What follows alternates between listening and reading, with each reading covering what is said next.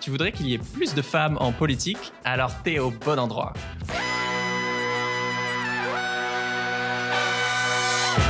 Bienvenue dans Soif d'essence, l'émission des humains qui changent le monde. Chaque semaine, je reçois un invité écolo, féministe ou solidaire pour t'aider à incarner le changement. Et aujourd'hui, on accueille Léa Chamboncel pour parler de comment faire de la politique quand on est une femme, pourquoi c'est galère et comment avoir plus de parité. Salut Léa Salut, salut Alors je te présente en 10 secondes. Tu es podcasteuse politique, tu tiens deux podcasts d'actu politique, Popol et Palais Bourbon. Et tu es aussi chroniqueuse sur Twitch dans l'émission politique euh, Backseat de Jean Massier qui est passé dans, Soif de Sens récemment. Et surtout, euh, tu viens de publier un livre qui fait beaucoup de bruit, Plus de femmes en politique, point d'exclamation, où tu as interviewé 59 femmes politiques, euh, tu rigoles pas, très différentes en termes d'âge, de parti, de catégorie sociale, etc. Et donc, pour vous donner une idée du panel, ça va de Edith Cresson, euh, que je savais pas, qui est la seule femme qui a été première ministre en France, à l'ancienne ministre Marisol Touraine, mais aussi bah, plein de jeunes élus et beaucoup de femmes de l'ombre euh, de la politique. Euh, pour commencer, ado, apparemment, tu étais obsédé par la pauvreté et les inégalités. Tu dévorais même le Nouvel Ops, alors que les ados lisent plutôt des, magazines pour ados. Et en 2002, à 16 ans, tu as eu un double déclic avec le contraste entre les élections en France et au Brésil. Est-ce que tu peux nous, nous raconter? Ouais, carrément, carrément. Alors, cette, cette question de l'obsession pour les inégalités, euh, euh, je l'explique, je pense, par euh, mon histoire, en fait, euh, personnelle, sociale. En gros, moi, j'ai euh, j'ai grandi au Maroc et mes parents avaient fait le choix, quand j'étais petite, de me mettre dans une école marocaine où j'ai appris l'arabe, en fait. pour et en fait, ils avaient vraiment fait exprès de pas mettre dans une école française parce qu'ils voulaient absolument que je sois intégrée. Et finalement, j'étais bah, la seule la seule française de l'école c'était assez chouette. Donc, tu vois, genre mon CP et tout, j'ai fait en arabe. Et j'en garde un super souvenir. Et, euh, et du coup, je pense que ça a quand même euh, changé mon rapport, euh, mon rapport à l'autre, mon rapport au monde. Je garde des liens encore très très forts avec le Maroc. C'est vraiment mon deuxième pays. Quand j'y retourne, c'est pour moi c'est comme si j'étais à la maison. Et quand mes parents se sont séparés, du coup, je suis rentrée en France avec ma mère et on s'est installé dans un dans une ville en Ardèche. Et ma mère à ce moment-là travaillait et puis d'un seul coup, du jour au lendemain, elle ne pouvait plus travailler parce que euh, on lui découvre une sclérose en plaques. On a, on a mis très longtemps à savoir ce que, enfin, ce que c'était. Euh, Du coup, j'ai, j'ai, à l'époque, euh, je vivais avec ma maman toute seule, qui m'élevait toute seule, avec euh, l'équivalent d'un RSA aujourd'hui, ce qu'on appelait à l'époque le RMI, en attendant de pouvoir avoir une allocation adulte handicapé qu'elle a vraiment galéré à avoir. Mais maintenant, c'est bon. Et donc, on s'est retrouvé dans une situation sociale assez compliquée euh, vraiment. Euh, genre resto du cœur et compagnie. Donc bref, et je l'ai vu beaucoup galérer. Euh, moi, je j'ai pas été trop affectée. Euh, enfin, directement, j'ai pas le sentiment, mais peut-être qu'inconsciemment, ça m'a quand même. je pense que ça m'a touché, ouais, et que ça, ça, ça, ça, a forgé quelque chose chez moi, en tout cas pour pour mon combat contre l'inégalité, les inégalités. Et effectivement, donc euh, avril 2002, bah bam quoi, euh, même constat, enfin même euh, même même situation que celle qu'on est en train de vivre aujourd'hui. Entre deux tours, Le Pen, Le Pen au second tour. Moi, pour moi, c'était pas possible. Enfin, à l'époque, j'avais pas le droit de, enfin, j'avais pas le droit, pardon, de voter. Je, je manifestais tous les jours, et d'ailleurs, je vois la différence avec aujourd'hui, tu vois, genre là-bas, enfin, pardon, à l'époque, on manifestait tous les jours. Aujourd'hui, il y a, ok, il y a une manif qui s'organise samedi, mais j'ai pas l'impression qu'il y ait autant de mobilisation contre euh, ce résultat que c'était le cas en 2002. Donc c'est un peu flippant. Mm. Mais il euh, faut se mobiliser quoi qu'il en soit. Et deuxième événement politique assez intéressant, c'est que euh, je, je, vis la campagne et je fais la campagne en fait euh, de manière indirecte de Lula au Brésil parce que en fait en, en 2002 je me casse je me casse aussi vivre un an au Brésil grâce à une association qui s'appelle AFS euh, qui permet en fait à des jeunes. au Brésil avec euh, zéro thune euh, en vivant au fond de l'Ardèche. Justement, justement, c'est ça qui est assez inédit, c'est qu'en fait cette association permet à des personnes qui n'ont pas forcément les moyens de vivre cette expérience. Déjà, il faut savoir que tu t'es accueilli dans des dans des familles qui sont membres de, de l'asso et qui sont totalement volontaires. Donc du coup, tu payes pas en fait ton hébergement pendant un an, ce qui est quand même pas mal. Et donc je me retrouve euh, plongée en, en, en, pleine campagne. Euh, c'était hallucinant, quoi. Enfin, l'effervescence qu'il y avait, la joie et l'espoir, en fait, qui animait ces gens était euh, tellement euh, contrasté et contrasté tellement avec ce que j'avais vécu quelques mois auparavant en France que du coup, je me disais, waouh, en fait, il y a quand même quelque chose à changer, quelque chose à, faire. Et bon, bref, voilà, je me retrouve. La politique, ça peut être aussi une fête et Ouais, ça a été un événement très fort. D'imaginer. Euh, ça a été un, ouais, ça a été un déclic en plus pour euh, pour euh, beaucoup de Brésiliennes et Brésiliens parce que Lula, c'est quelqu'un qui représente vraiment le peuple. C'est un syndicaliste qui a su vraiment créer énormément d'enthousiasme et d'espoir en fait dans ce pays qui était gouverné par par une élite et auparavant un dictateur, donc enfin une dictature militaire même. Ok. Plus tard, tu, tu, deviens juriste puis consultante dans un cabinet d'affaires publiques. Et là, tu découvres euh, la misogynie euh, du monde politique avec des remarques du type euh, alors, lorsqu'on va dans un ministère, c'est talent obligatoire ou va mettre une robe de pute, t'écris dans le livre, pour le dîner de ce soir. Où clairement, la femme, et en l'occurrence parfois toi, sert à séduire un client ou un élu. Quoi. Ouais, c'est un peu la perception que j'ai eue à ce moment-là et ça m'a vraiment, ça m'a vraiment perturbée parce que je le dis souvent, et d'ailleurs c'est ce que me disent aussi certaines femmes euh, de leur expérience en politique.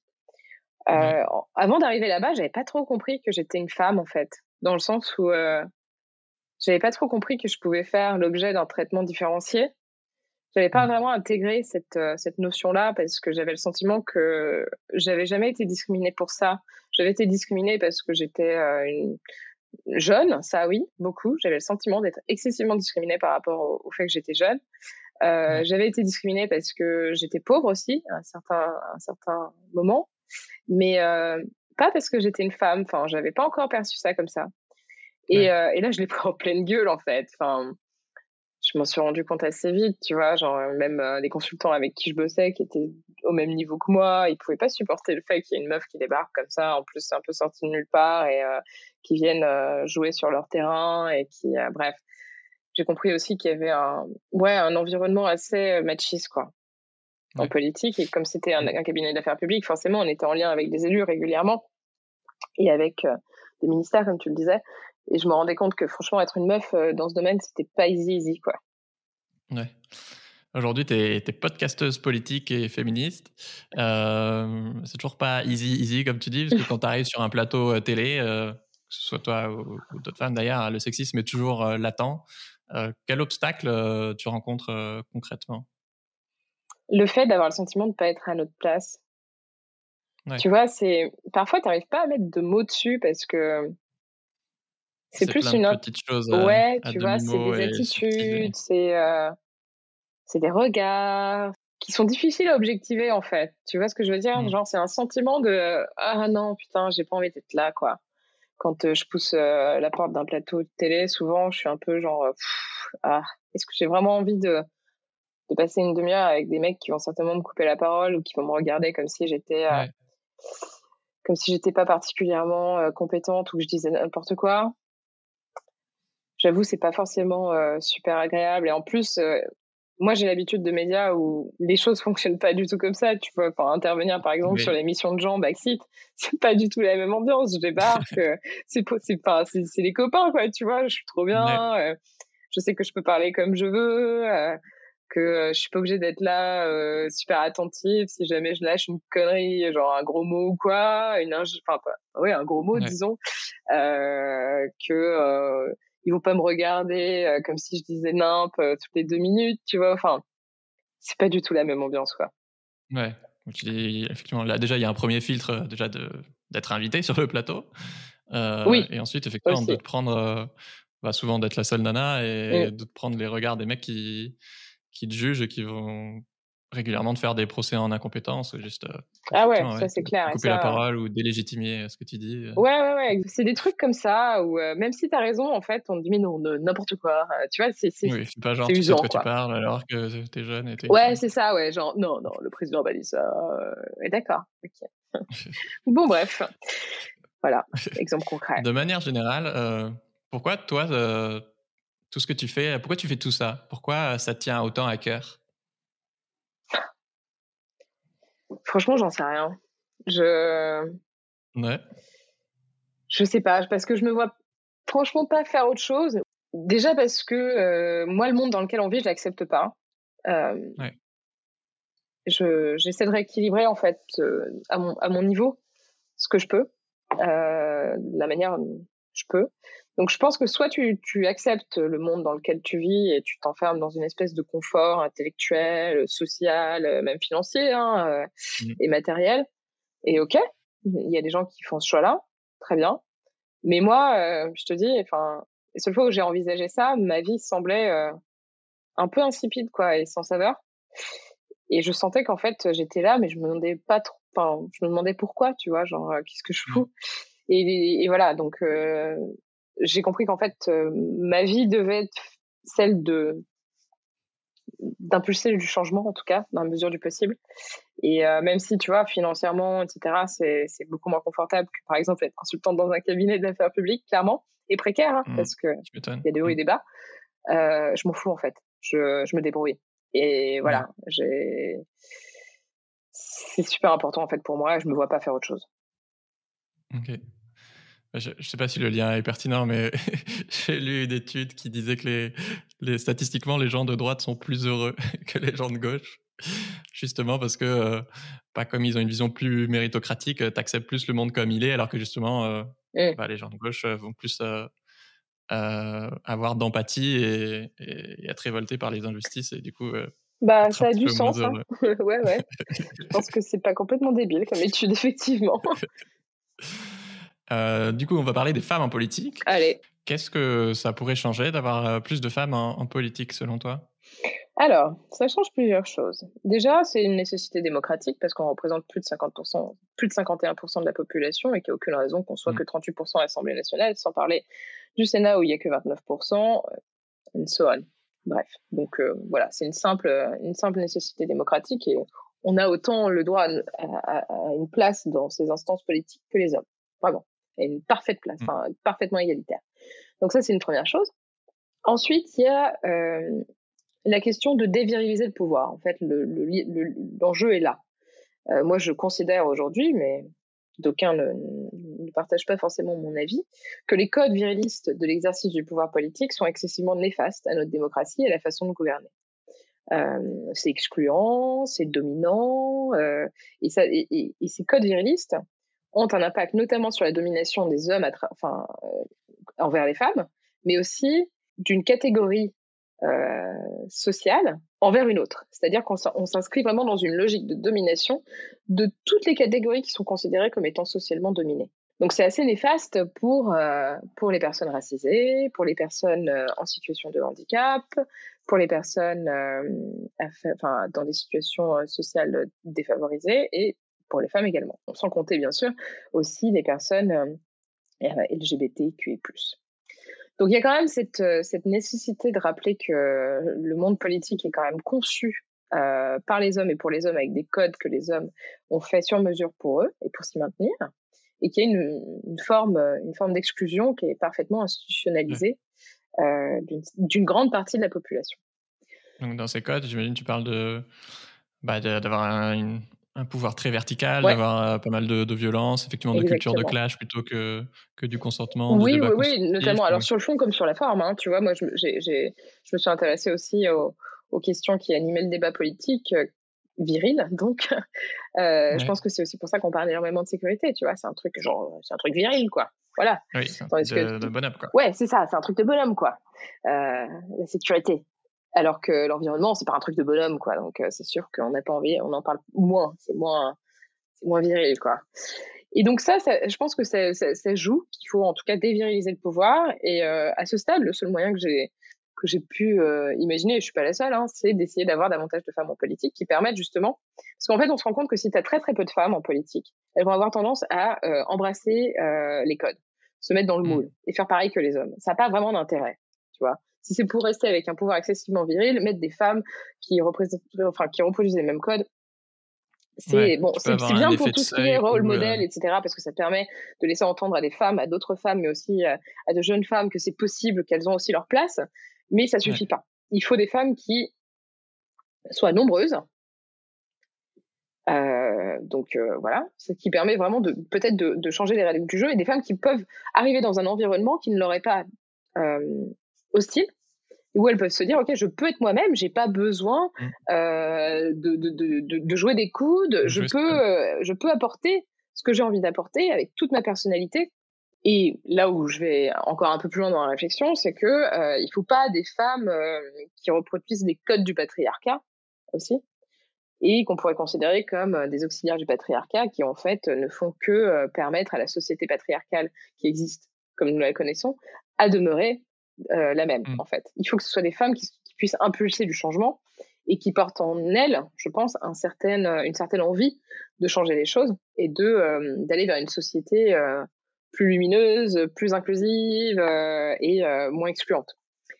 Et dans ce sens-là, je trouve que les féministes peuvent vraiment porter ce, porter ce combat, et je vais encore plus loin en disant des féministes avec une approche vraiment intersectionnelle, donc en englobant euh, les luttes antiracistes, euh, euh, les luttes contre le validisme, etc., etc., etc.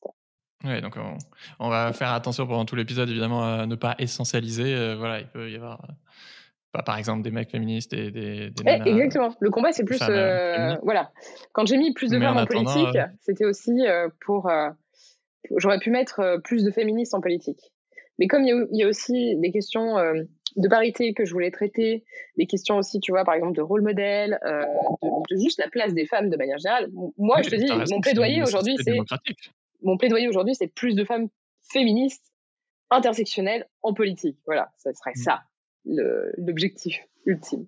Je vais, faire, je vais faire un peu l'avocat du diable, mais euh, j'ai pas l'impression que Hidalgo, Pécresse ou Le Pen euh, fassent de la politique euh, très différemment d'un homme.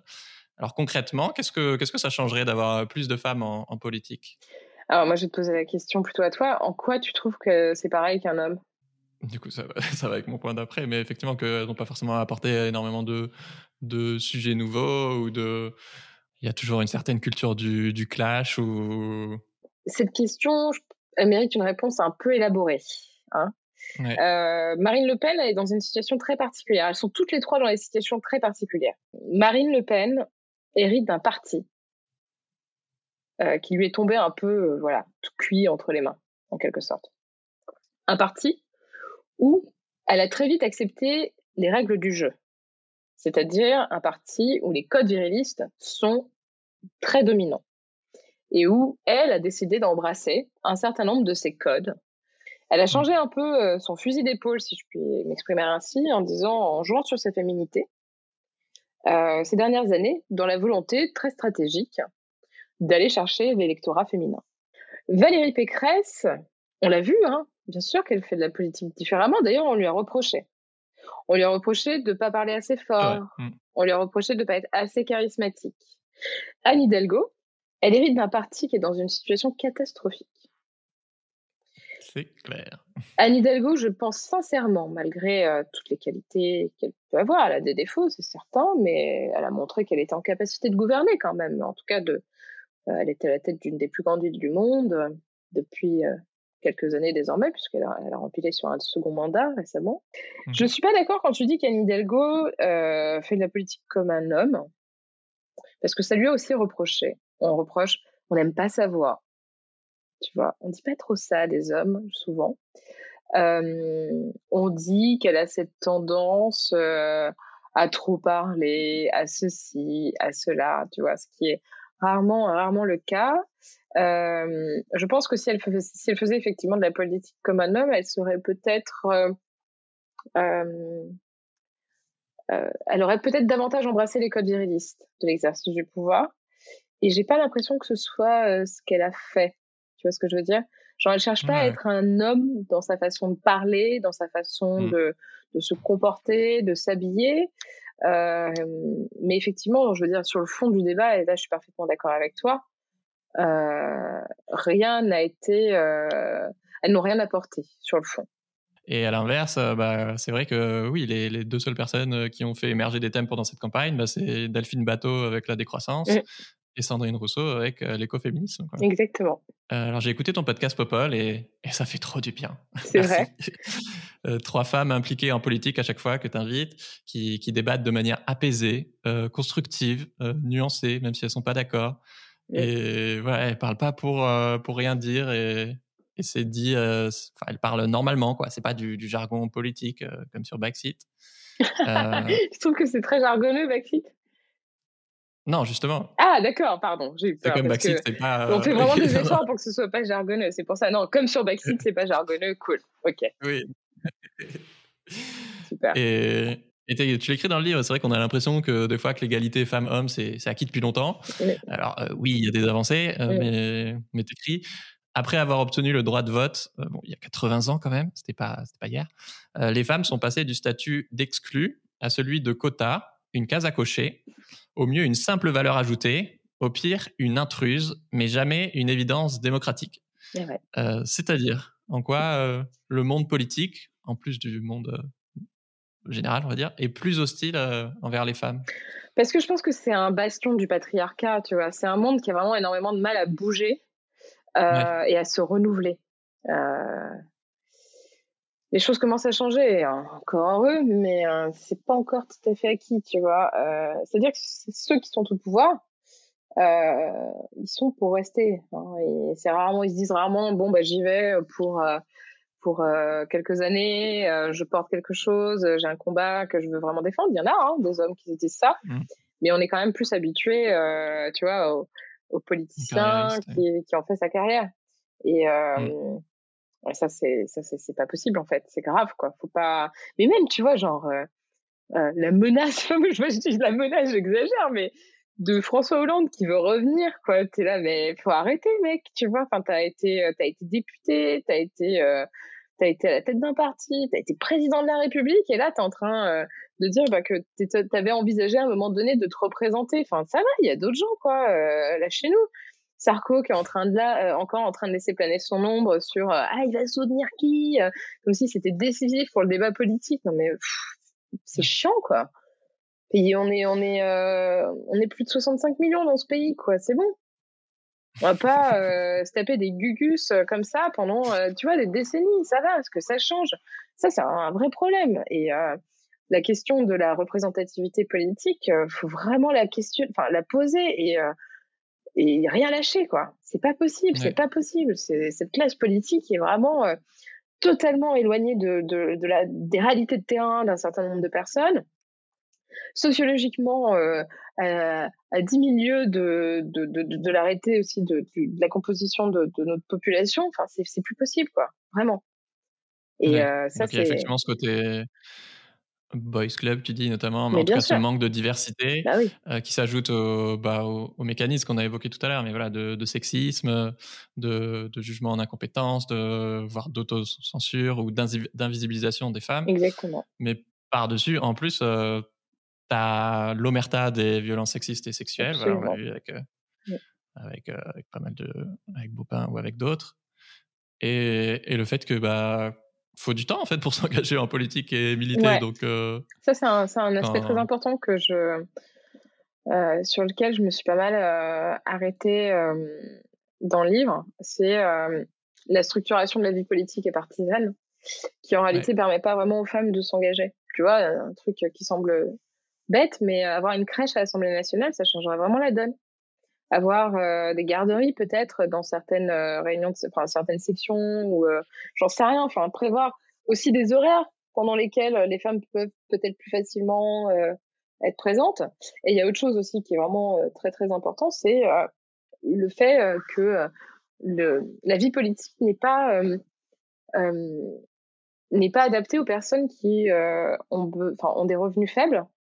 Euh, et là, j'ai, je vais développer, par exemple, tu vois, une, un étudiant ou une étudiante qui ont envie de s'engager en politique, mais qui, en dehors de, des cours à la fac, doivent bosser parce qu'ils n'ont pas assez de thunes pour euh, payer leurs études, bah, ces personnes-là qui doivent bosser n'auront pas du temps pour aller dans les partis politiques et assister aux réunions, etc. Une femme qui élève seule son enfant et qui euh, n'a pas moyen de garde et qui bosse, bah, elle va devoir attendre que son gamin puisse se garder tout seul pour pouvoir euh, assister aux différentes réunions qui sont généralement tard le soir ou euh, tu vois après le boulot quoi. Donc ça aussi c'est euh, enfin le système est pas est pas conçu réfléchi pour euh, pour permettre à tout le monde de s'investir. Oui. Mais évidemment qu'il y a des mecs qui prennent plus de charge mentale dans leur couple que, que la femme, et ça n'empêche que le fait que ce soit une inégalité systémique et une tendance de fond, bah, en fait, ça a un impact direct, pas juste dans les couples, ça a un impact direct sur, par exemple, la représentativité en politique. Exactement. tu as commencé à faire cet état des lieux, effectivement, il n'y a que 35% de femmes au Sénat et 38% à l'Assemblée nationale. c'est encore pire quand on regarde au niveau des, présidentes de groupe, où elles sont que 2 sur, sur 9. Et bien sûr, dans des commissions genrées comme l'éducation et la santé. La répartition, ouais. Et malgré les, lois sur la parité qui justement imposent euh, aux, aux, partis d'avoir 50% euh, de femmes euh, dans, dans les partis, euh, je savais pas, mais les partis ils créent des stratégies pour contourner ça. Ah, c'est fascinant ça. Hein ouais, ouais. il faut savoir que les partis politiques sont tenus par la loi de présenter 50% de femmes, 50% d'hommes aux législatives. Sinon, ils voient leur financement réduit, donc c'est un genre d'amende en quelque sorte. Ouais. Eh bien, figure-toi qu'ils ont trouvé une petite technique pour contourner ces 50%. Donc, il y a sur leur liste 50% d'hommes et 50% de femmes, sans compter qu'il y en a certains qui décident, euh, qui assument parfaitement de ne pas, euh, de ne pas euh, présenter 50% de femmes et qui préfèrent, réduire leur financement. Ouais, payer les amendes et réduire leur financement. Très bien, c'est un délire. mais ceux qui décident quand même de le faire, en fait, ils ont une autre stratégie pour être sûr que quand même les femmes ne prennent pas le pouvoir c'est de les mettre dans les circonscriptions qui sont vraisemblablement ingagnables pour le parti. Je vais te donner un, exemple très simple. C'est comme si tu mmh. investissais, euh, je sais pas, une députée euh, LFI dans le 16e. Tu sais que c'est mort, quoi. Genre, elle gagnera jamais. Voilà, c'est un exemple un peu caricatural, mais tu as compris, tu vois. C'est ça l'idée. Oui, oui j'ai bien compris. voilà, et euh, généralement, c'est vrai que ça concerne quand même des femmes. Je vais dire, j'adore, même si c'est triste, mais cette anecdote que, que tu as racontée Edith Cresson, euh, l'ex-première ministre de François Mitterrand, euh, quand tu lui as demandé à quel moment elle pensait avoir vraiment eu du pouvoir. Elle m'a répondu jamais. Voilà. Ouais. Et effectivement que à l'époque, pour, pour, montrer à quel point on lui apportait peu de crédibilité, voilà, les journalistes se mettaient carrément à genoux devant sa voiture pour euh, filmer ses jambes et ses collants. Ouais, et voir si ses collants n'étaient pas, étaient pas euh, troués. Heureusement, ça a légèrement progressé à ce niveau-là. Ouais, franchement, le traitement médiatique des femmes en politique, pardonne-moi, mais c'est encore le bordel. Hein. Enfin, le ah bordel, c'est pas.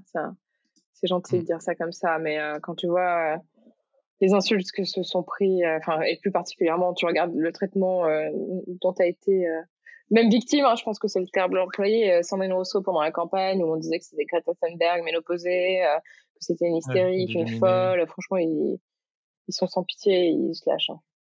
Donc ça a évolué. Il y a encore du boulot. Hein. Justement, effectivement, j'avais prévu quelques exemples célèbres du sexisme euh, à peu près récent en France. Euh, donc il y avait celui-là. Euh, Meyer Habib qui traite deux, députés de petites codes à l'Assemblée nationale en du temps. un peu plus vieux, mais Rachida Dati, à qui on a reproché d'être revenu trop tôt de congé maternité, alors qu'on n'aurait jamais dit ça à un homme. Bien sûr. Très juste. Ou Cécile Duflot, qui est bien connue, ou, qui se fait siffler à l'Assemblée nationale parce qu'elle a mis une robe, quoi. Mm. Et je vous conseille le Soif de Sens, où elle raconte cet épisode. Euh, pourquoi c'est pas anecdotique, en fait, ces, ces insultes? Bah, Parce que déjà, ce sont des insultes. Mmh. Donc, c'est violent. C'est dénigrant. C'est méprisant. Et, et c'est euh, une stratégie, hein, en soi. C'est une stratégie euh, que de, ça permet de décrédibiliser, en fait, la personne en face de soi. Euh, c'est une stratégie qui est assez courante, hein, en somme, euh, dans n'importe quel rapport de force. Euh, voilà, il suffit, enfin voilà, faut dominer effectivement euh, l'interlocuteur, le descendre, le mépriser et le délégitimer aussi dans sa prise de parole, le décrédibiliser dans sa prise de parole ou dans même ses compétences ou son, sa fonction. Mmh. c'est vachement simple hein, de dire de se foutre de sa gueule parce que elle a euh, une voix euh, qui porte pas, qui est, qui est un peu trop aiguë à son goût, un peu ceci, un peu cela. C'est beaucoup plus compliqué d'attaquer les femmes sur le fond de leur dossier parce qu'en en fait, on se rend compte qu'elles taffent énormément. Tu vois, c'est marrant parce que hier, je passais une soirée avec euh, des collaboratrices et collaborateurs d'élus à l'Assemblée nationale. on, on échangeait sur le livre et tout, à bâton. C'était très sympa. Et elles m'ont raconté un truc que j'aurais adoré raconter dans le livre, mais en fait, je connaissais pas cette histoire. Euh, en gros, elle m'expliquait que quand euh, il y a les questions au gouvernement à l'Assemblée nationale, euh, autour de la salle principale, de, là où de l'hémicycle, pardon, là où se tiennent les questions, il n'y a que des hommes qui vont parler entre eux, qui vont se retrouver, qui, qui, voilà, vont faire ce côté boys club, vont gérer leur boys club. Et, et, elle me disait, c'est assez frappant, quoi. Et t'as quasiment aucune femme qui est là à ce moment-là. Et certaines m'avouaient qu'en fait, euh, si elles n'étaient pas là, c'est parce que c'était le seul moment où leur député était en hémicycle et elles pouvaient avancer sur leur dossier de fond. Et d'autres me disaient, euh, ben déjà, oui, c'est vrai, ça me permet de bosser tranquille pendant que l'autre est dans l'hémicycle, mais aussi parce que je me sens pas d'y aller en fait. Hmm. J'ai l'impression que bah, c'est pas ma place. Donc, le problème, c'est pas pas juste les abus, c'est aussi que derrière, euh, il y a une impunité énorme, quoi. Sans parler des, des violences euh, sexuelles encore plus graves. Oui, euh bien sûr, mais il y a aussi ce sentiment, bah voilà, les meufs, vous bossez pendant que nous, on papote, mmh. tu vois, devant, devant, devant la, porte de l'hémicycle, au moment super important qui est celui des questions gouvernement. Et, là où je voulais en venir, c'est qu'on on dit souvent, et ça, c'est mes interlocutrices qui m'ont rapporté régulièrement, elles ont le sentiment qu'elles travaillent beaucoup plus que leurs collègues. Hmm. Donc euh, voilà, euh, les hommes essaient vraiment de chercher, de prendre la lumière, tu vois, mais euh, les femmes, et c'est pour ça, c'est là où je voulais en venir en disant que généralement elles sont inattaquables sur le dossier, sur leur sur le fond de leur dossier. Et si en plus, bah, je sais pas, tu te prends des mains au cul, voire il y a des agressions, des viols ou quoi, enfin, tu le dis dans le livre, en fait, c'est l'omerta, c'est la règle et la dénonciation, l'exception. Donc tu, tu risques de soit de tout perdre, euh, d'être viré, soit euh, d'avoir des représailles. Donc, euh, enfin. Exactement. Et, et, du coup, c'est aussi ça qui, qui, participe de la dissuasion des femmes de s'impliquer en politique, tu vois. Quand tu bah, dis, ah ok, en fait c'est ça, ben non merci quoi. T'as pas mmh. envie, c'est très dissuasif. Et le, la, la question des, des, violences sexuelles et sexistes en politique, j'y passe beaucoup de temps aussi sur, sur le livre parce que c'est comme tu, enfin, comme tu le relevais, euh, c'est vraiment le l'omerta totale, quoi. On n'en parle pas, c'est celles qui en parlent perdent tout, ou sont menacées de tout perdre. Euh, c'est pas traité, c'est mal traité. Souvent, c'est traité par des commissions qui sont euh, euh, qui ne sont pas indépendantes des institutions ou des partis politiques. Donc, c'est le traitement est parfois biaisé. Et puis, au sein d'un parti, au sein d'un groupe politique, il y a quand même cette, cette cette notion de faut pas jeter l'opprobre sur, sur la famille, quoi. Donc en gros, euh, si tu parles de ça, tu vas nous foutre dans la merde, c'est pas le moment, on a des élections, enfin voilà, tu vois, il y a, y a mm. aussi. Euh, alors qu'en réalité, tous les partis auraient à gagner à présenter des, des candidats et des listes où il n'y a pas d'agresseurs potentiels. Mm. Alors maintenant qu'on est révolté à bloc, qu'est-ce qu'on peut faire du coup pour, pour améliorer la parité? Il y a plusieurs mécanismes hein, qui existent. Déjà, euh, revoir euh, le fonctionnement d'un certain nombre d'élections. Tu vois, par exemple, pour les départementales, c'est un binôme femme-homme. En vrai, ce serait trop cool de faire ça à l'Assemblée nationale. Moi, je trouverais ça génial.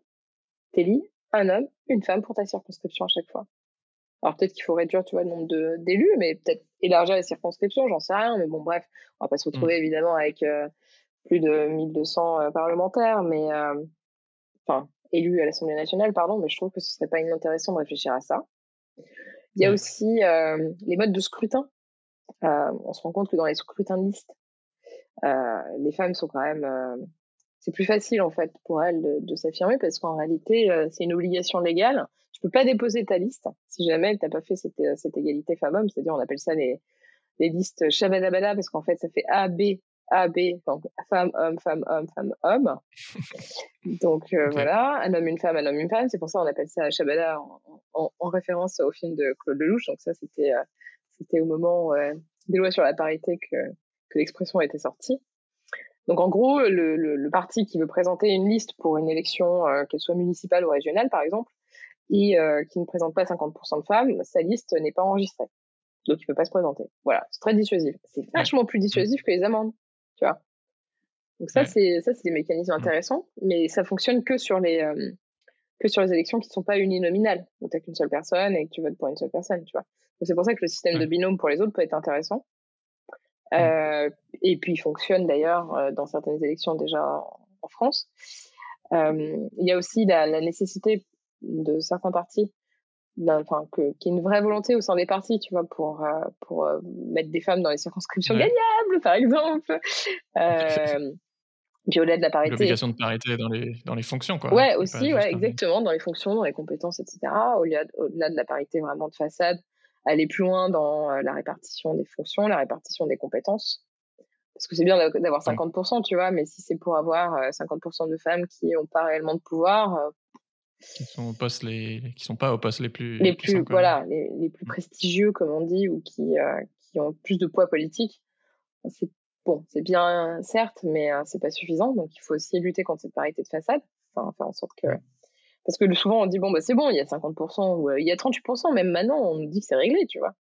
Genre, est-ce que tu as entendu parler de la question de la parité pendant les élections, pendant le débat présidentiel? Moi, j'en ai pas entendu parler une seule fois. C'était un thème de campagne en 2017 et en 2012. Hein. Mmh. ça n'est pas, ça l'est plus maintenant. C'est grave. Mmh. J'ai l'impression que ça recule, en fait. J'en ai noté quelques, quelques autres aussi dans, dans ton livre. Mmh euh, il y a des parties où on alterne une prise de parole euh, féminine et masculine pour que, éviter que les, que les mecs monopolisent la parole. Exactement, ouais. c'est le cas chez ELV euh, e et à la France Insoumise aussi. Ok. Euh, bah on parlait du coup, par exemple, d'une babysitter pour pouvoir aller à des réunions politiques. Ouais, d'une crèche à l'Assemblée nationale, c'est une grosse demande. Hein. Plein de députés qui demandent ça. Mm. Mm. le non-cumul des mandats, tu l'as dit au début. Ouais. Et, et pareil, un congé parental égal pour les femmes et les hommes. ouais, bien sûr, mais ça, c'est la société dans son ensemble qu'il faut changer, tu vois. Faut, faut que les femmes puissent s'investir et, et, autant de temps que les hommes pour s'investir dans leur dans les domaines qu'elles enfin dans, dans les choses dans lesquelles elles ont envie de s'investir sans contrainte, en fait. Hmm. Sans être contrainte. Est-ce que tu as des, des, anecdotes à nous raconter sur euh, l'impact que tes podcasts ou ton livre ont pu avoir? Carrément, ouais, j'en ai. Euh, j'ai une anecdote sympa. Là. Récemment, j'ai euh, j'ai organisé un live de mon podcast avec le public et à la fin du, du live, il y a il y a une jeune femme qui est venue me voir en me disant Ouais, tu sais, je voulais te remercier parce qu'en fait, c'est grâce à ton podcast que je me suis engagée en politique et que euh, je me suis dit que c'était aussi fait pour moi. Et euh, j'ai rejoint une candidate, j'ai fait sa campagne, etc. Et maintenant, je suis à Donf. Euh, bon, bref, tu vois, c'était super cool. Et j'ai plein d'exemples aussi d'hommes. Il y a plein d'hommes qui m'écrivent en me disant et pour le livre et pour mes prises de position de manière générale, ça peut être dans Backseat, mais aussi sur, sur Popol ou sur Twitter, tu vois qui me disent bah franchement merci quoi. Ça fait plaisir de d'entendre euh, parler de ça, de, de, porter ces sujets à bout de bras. Euh, c'est important pour euh, pour tout le monde en fait. Même des hommes qui se sentaient déjà un peu déconstruits, tu vois, qui se sont rendus compte bah, qu'il y avait encore des choses à faire. Et on me, on, me, remercie souvent d'apporter un regard un peu féministe sur la politique. Voilà. Moi, j'espère qu'il y a des, des hommes et surtout des femmes qui écoutent ce podcast là, qui se disent mais en fait Ouais, je me suis toujours dit que c'était pas pour moi et qui maintenant comprennent mieux pourquoi elles se disaient ça et qu'en fait, euh, bah non, elles ont clairement leur place en politique. Absolument. quelle que soit l'échelle ou le, la voie, mais qu'il y a, y a des places à prendre et qu'il y en aura de plus en plus et qu'on on en a besoin, quoi. Tout à fait. Il faut s'engager si on en a envie, parce que c'est pas évident. Hein. C'est pas, c'est pas le ah plus simple, hein, mmh. la politique, clairement. Mmh. Mais euh, ouais, je pense qu'il est nécessaire de, de prendre notre place, en fait. Ouais, tu, tu, tu comptes à l'international, euh, en 2021, euh, c'était un record, mais il n'y avait que 22 femmes euh, à la tête d'un État ou d'un gouvernement sur 192 pays. Ça fait 11%. Voilà. On est plus de la moitié de l'humanité. Il y a encore du, du, chemin à parcourir. Il y a encore un peu de taf, ouais, j'avoue. Et j'aimais bien ce que tu, à un moment, tu parles aussi de notre responsabilité en tant que, que citoyen, où tu cites une autrice sur le leadership, Valérie Petit, qui, qui fait un peu cette métaphore amoureuse où en fait on, on veut des, des, dirigeants à la hauteur, qui nous écoutent, qui partagent le pouvoir. C'est un peu le, le mec dont, dont, on rêverait. Mais en fait, inconsciemment, en vrai, on vote plus pour un homme providentiel qui nous rassure et qui va nous sauver, même si même s'il est toxique pour nous. Quoi. Même si rationnellement, c'est pas vrai en plus. oui. Ça tient pas, ouais. Mmh, c'est vrai. Elle fait. C'est intéressant cette euh, elle fait la, la, comparaison entre euh, l'homme idéal et l'homme qu'il nous faut en gros. Euh, pour ce que tu veux et ce dont tu as besoin. Quoi. Ouais, exactement. Comment est-ce que tu penses qu'effectivement avoir plus de femmes en politique, ça permettra d'avoir plus de diversité en général, de, de personnes noires, trans, arabes, homo, handicapées, etc. Alors, si c'est des féministes intersectionnelles, j'ose mmh. espérer qu'elles feront tout pour, pour permettre la mise en place de leviers qui permettent aussi à toutes les personnes minorisées d'accéder au pouvoir. mais c'est une responsabilité, tu vois, au même titre que de faire des quotas enfin, pour, pour, pour les femmes et les hommes. C'est une responsabilité du gouvernement qui est en place aujourd'hui. De créer des ponts, de créer des leviers, de faire en sorte que tout le monde soit représenté. Et tout le monde prenne des décisions pour notre avenir, pour notre quotidien, parce qu'on parle beaucoup de la politique, c'est notre avenir, mais la politique, c'est aussi avant tout notre quotidien. Il faut que tout le monde ait voix au chapitre que tout le monde puisse porter euh, des revendications et de manière euh, égale en fait. Merci Léa. Le livre est disponible partout. Plus de femmes en politique. Je vous mets le lien en description. Si tu veux plus d'épisodes avec des humains rayonnants euh, comme Léa, bah, je te conseille l'épisode avec, avec ton collègue Jean Massier de Vaxit sur la politique sur Twitch et celui avec Cécile Duflo sur le sexisme, sexisme pardon, en politique et l'affaire de la robe. Merci Léa. Ciao tout le monde. Merci à toi.